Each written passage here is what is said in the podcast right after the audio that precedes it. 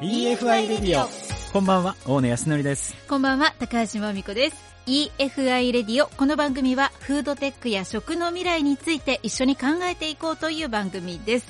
さて今週のゲストの方は？今週のゲストは JA 愛媛中央加工部部長代理兼加工販売課課長の大西博之さんにお越しいただいております。はいこの後登場お楽しみに。EFI レディオさあ今日のゲスト改めてご紹介させていただきます。JA 愛媛中央加工部部長代理兼加工販売課課長でいらっしゃいます大西博之さんです。よろしくお願いします。はいよろしくお願いします。この声聞いたことあるかもという方もねいらっしゃるかもしれないですね。そうですね。ワンポイントアドバイス。え？これ使えるの？JA 愛媛中央お日様市で、はいこの間まで店長さんをそうですね。あのー、おととしまで私店長させていただいておりまして、うんうんまあ、自営でございますので、あの、内部で、あの、部署移動がございまして、今現在のところにおらせてもらいます。はい。皆さん知ってる名物店長だった。本当にもういそうなんです。つも囲まれてましたお客さんに ありがとうございます。そっかじゃあその移動されてからはお店にはお日様市には出てらっしゃらないそうですねもう JA もいろんな多岐にわたった事業をやっておりますので、はい今は全く違う部署に行っておりまして、今現在はカップゼリーとかノムゼリーのあの製造販売の方になっております。なるほどあれ店長さん最近見かけないわなんて思ってらっしゃる方もねいるかもしれないです、ね、ねよく心配されてね、うんなんか見かけんけどどうしたんとかね。いや、あの、安心してください。元気にやってます。で今は加工はい販売ということでそうですね。はい。まあ、いろいろな商品を作られてるのかなと思うんですけど、今メインでは何をやられてるんですか？そうですね。もうずっと平成の元年からですけど、カップゼリー、予感ゼリーっていうのがですね、うんうんあの、旧の岩園芸のところからスタートして製造していておりまして、で、その流れで今度また飲むゼリーっていうのもうん今、時代の流れで作らせてもらっております。この飲むゼリーめちゃめちゃ人気ですよねそうなんですよ。私もこうお世話お世話になってるというか あの県外の方のお土産にこうはい各種取り揃えてプレゼントするのが結構ブームで、そうなんですか。ありがとうございます。やっぱりね、飲むゼリーっていうのはね、うんあの、スプーンも使わずに、もう、キャップを開けて飲んでいただいたら、すぐ食べれるということで、これが大変、あの、人気を博しております。うんなるほどもうかなりいろんな種類あるんですねそうなんですよ。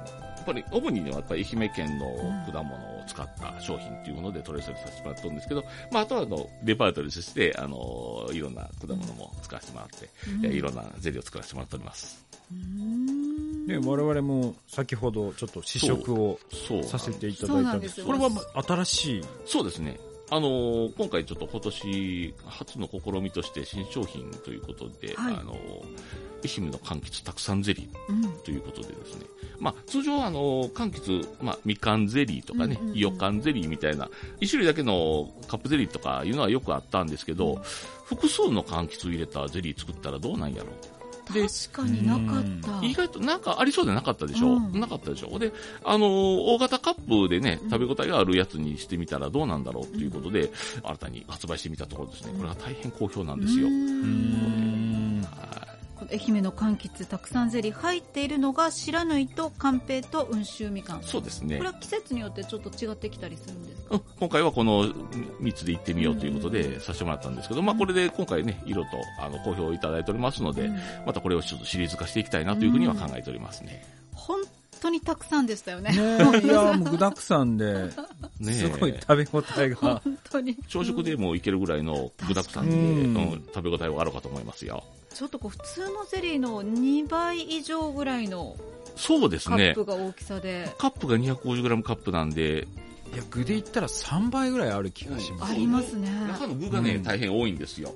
ほぼ具。そうなんですよ。必ずスプーンを刺せば具に当たる。そうそうそう。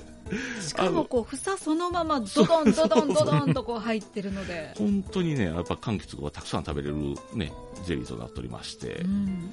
これが、あの、発売当初はちょこちょこ皆さん買っていただいたのが、もう今箱買いしていた方もいらっしゃいますし、ははい。ねわかるこれはえこれは大西さんもこの制作といいますか商品開発に関われたそう、そうですね。こういうのをやってみようということで。うーんはい。いやでも今までってどちらかというと、まあ、店長としてね、はいこう活躍されていて商品開発って今までやったことなかったわけじゃうんないですか、、ないですよ。ないですよ。ですから今、今もね、あの、商品開発自体はちゃんと開発ものがおりまして、それでまあ、その中で商品をどういうふうにしていくか、で、どういうふうに売っていくかっていうふうなことで、まあ、今回ね、私もまあ、元産直おりましたので、ほな、産直で限定で売ってみようと。うんうん、売ってみて、まずこの、お客様の、ちょっと一個、お客様の反応を見てみようということで、させてもらって、まあ、これ、お日様市もですけど、まあ、周辺の産直にも、あの、入れさせてもらって、売ってもらってるんですけどね。なるほど。あの、まあ、愛媛のね、生産者の方とかでもこういう加工品自分たちで作られて販売してる方たくさんいらっしゃると思うんですけれども、なんか商品開発ですとか、その販売するにあたってなんかこう、アドバイスをあげるとしたら、ここをこう注目した方がいいんじゃないかとか、ここをやっぱり見て商品開発した方がいいんじゃないかっていうのがもしあげるとしたら何があります？そんなことは言わない そうですよね。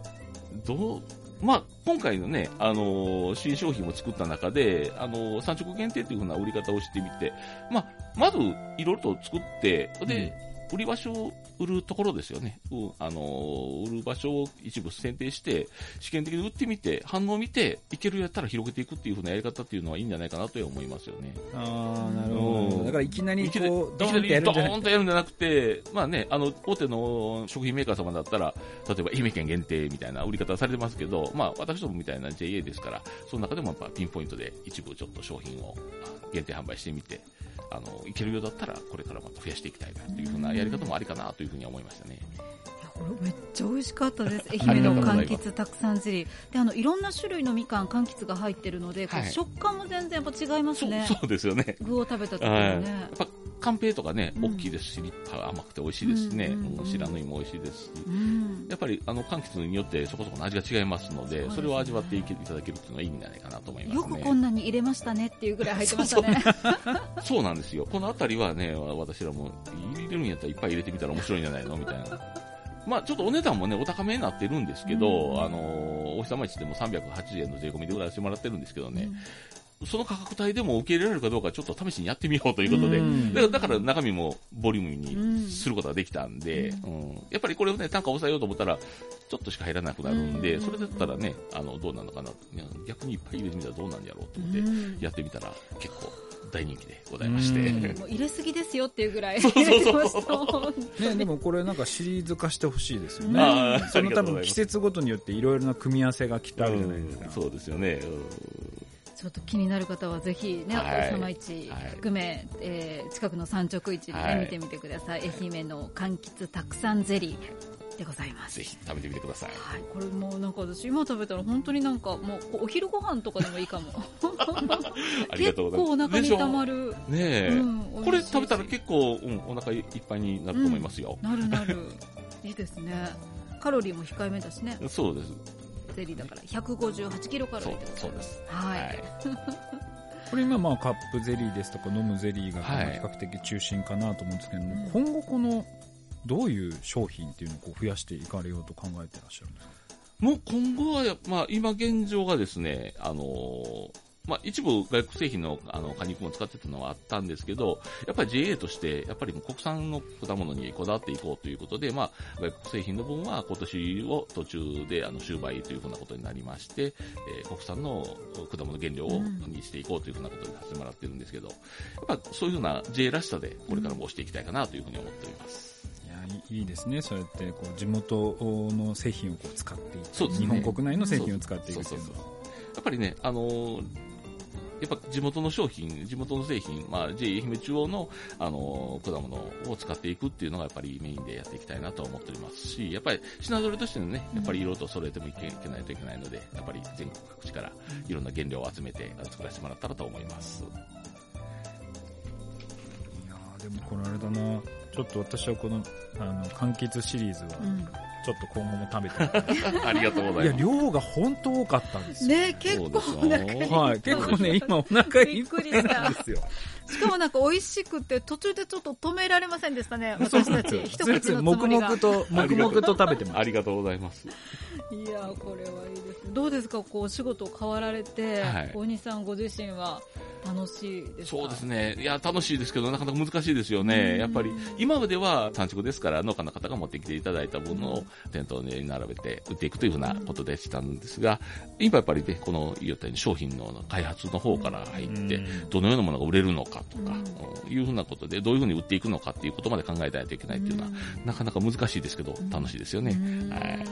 そうですよね。今までとそういう意味では全然違います全然違いますよ。。今まではもう、ね、農家の方が切磋琢磨して、いろんなものを作っていてきていただいて、その中であのお店作りを私どもはさせてもらって、えーいかに売れていくかっていうふうなことを考えてしないといけなかったんですけど、これからその、まず作ることも入ってきますからね。そうですよね。で、さらに、あの、今、原価の高騰化ですとか、は燃料費の高騰化、エネルギーの高騰化って、いろんなもののコストが上がってきてるんで、そうなんですよ。それらをこう入れながら常にこの商品ラインナップもチューニングし続けないといけないっていうそうなところがんですよね。もう、何もかもがもう上がってきてますからね。そのあたりは今どうやってこう乗り越えられてるんですかもう、これ、なかなかですね、まあ商品に転嫁しないようにはしたいんですけど、まあとにかくその、あれですね、中身の果物以外にもやっぱカップとかね、フィルムとか、この、言ったら石油製品もどうしてもいりますから、そうですよね。値上げせざるを得ないところはある程度あるんですけど、でもまあその中でも努力して、極力上げないようにっていうふうなことさせてもらってるんですけど、それでもやっぱりね、なかなかもう難しいですよね。今のこの何もかもの、ね、値上がり幅がね。本当ですね。でもまあそこもこうちょっと私たちもこうある程度理解して、そうですねね。買わなきゃいけないっていうところですねで。もちょっと、ね、普通のスーパーさんだとあれかもしれないですけど、この JA とか、まあこういう今、えーやられているような、お日様市とかでこう売られてたら、ね、比較的高いものとかでも、うん。こだわったものとかをきっちり買うお客さんとかがうん多分いらっしゃるのかなとそうですね。なんかやっぱ美味しいものしか置いてないっていう、もう私は特にそういうイメージがあるので、うん もうなんか、お日様市に置いとんやったら間違いないみたいな、なんかそんなイメージがあるので。そうなんですよ。いやでもそういうところを持ってるっていうのもやっぱ強いですよねう。んそうするといろいろな、まあ先ほどのテストじゃないですけど、うんはい。チャレンジできるじゃないですか。そうなんですよ。うん。あの、こういうね、あの、産直限定でチャレンジっていうのはもともと私も店長してたんで、この愛媛県内のいろんな産直の店長ともやっぱりね、よく知ってるんで、そのあたりで、まあ、協力いただいて、うん売ってもらえるっていうのもなかなか強みかなというふうに思いますし。確かにそうですねうん。はい。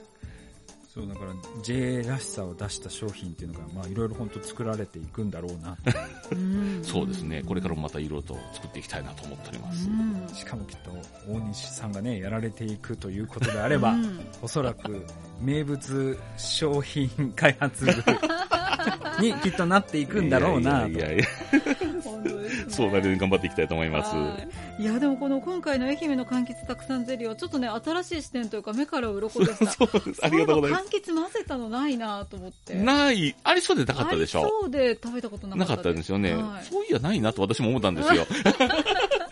ないなと思って。うんじゃあ作るかみたいな、うん。ありかもしれんな、しれんなと思って。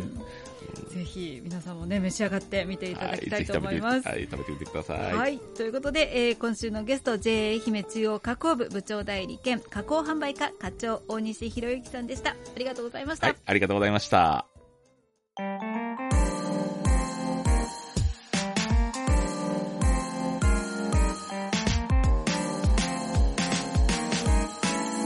EFI トピックス。えでは、ここからは EFI トピックスのコーナーです。今週の話題は小野さん何でしょうか？はい、今週の話題はですね、農業に使われているお水の話をちょっとしたいなと思います。はい。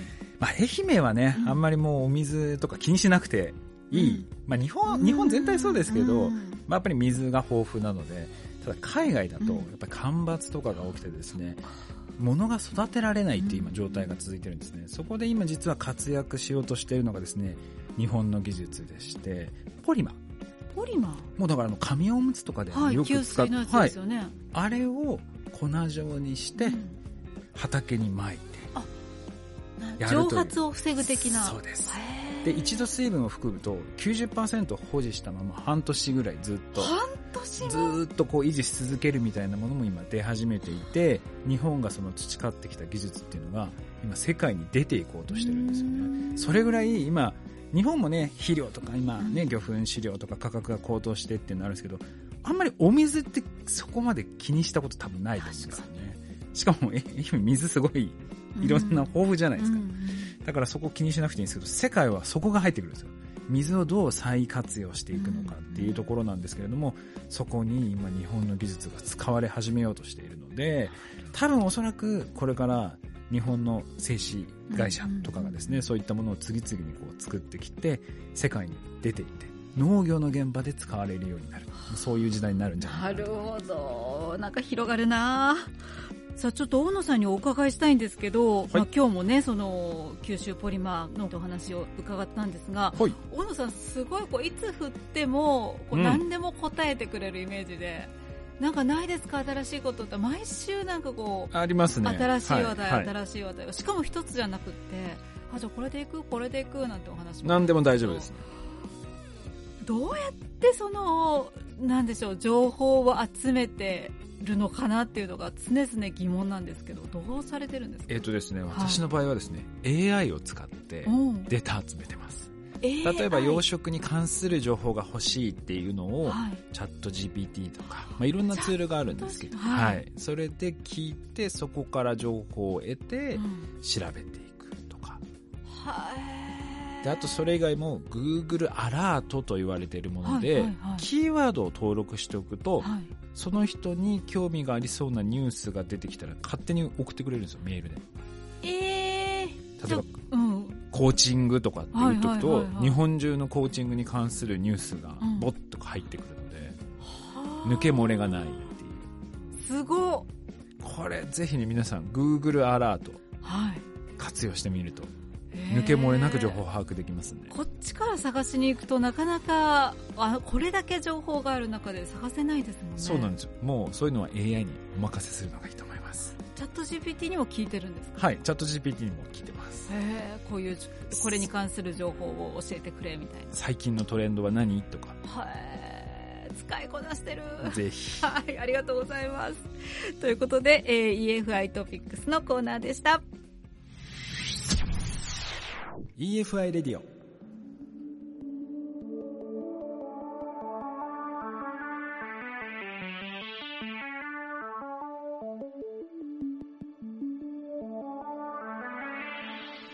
さて EFI レディオエンディングのお時間です。ということで、えー大西さんいかがでしたか？いやーすごいすごい方でしたね。すごいなんかもうオーラが半端ないそうなんですよ。もう。もう本当こうお日様位置にいらっしゃる時はもうじご自身がお日様みたいなね感じで。すごいですね。はい我々も引っ張られるっていう。でもこれからねう、ん。これで商品をいろいろね、作られていくということで、うん。愛媛のこう魅力を出した商品というのが次々出てくるんじゃないかなと思うので、これから非常に楽しみにしております。はいということでこのラジオぜひウェブ上でも聞いてくださいね。EFI レディオで検索 FM 愛媛の番組ホームページ上で聞けます。またポッドキャストも配信中です。最新回は番組終了後にアップ予定となっております。ということでそろそろお別れの時間です。それでは皆さん、また来週、EFI レディオ、大野康則でした。高橋真美子でした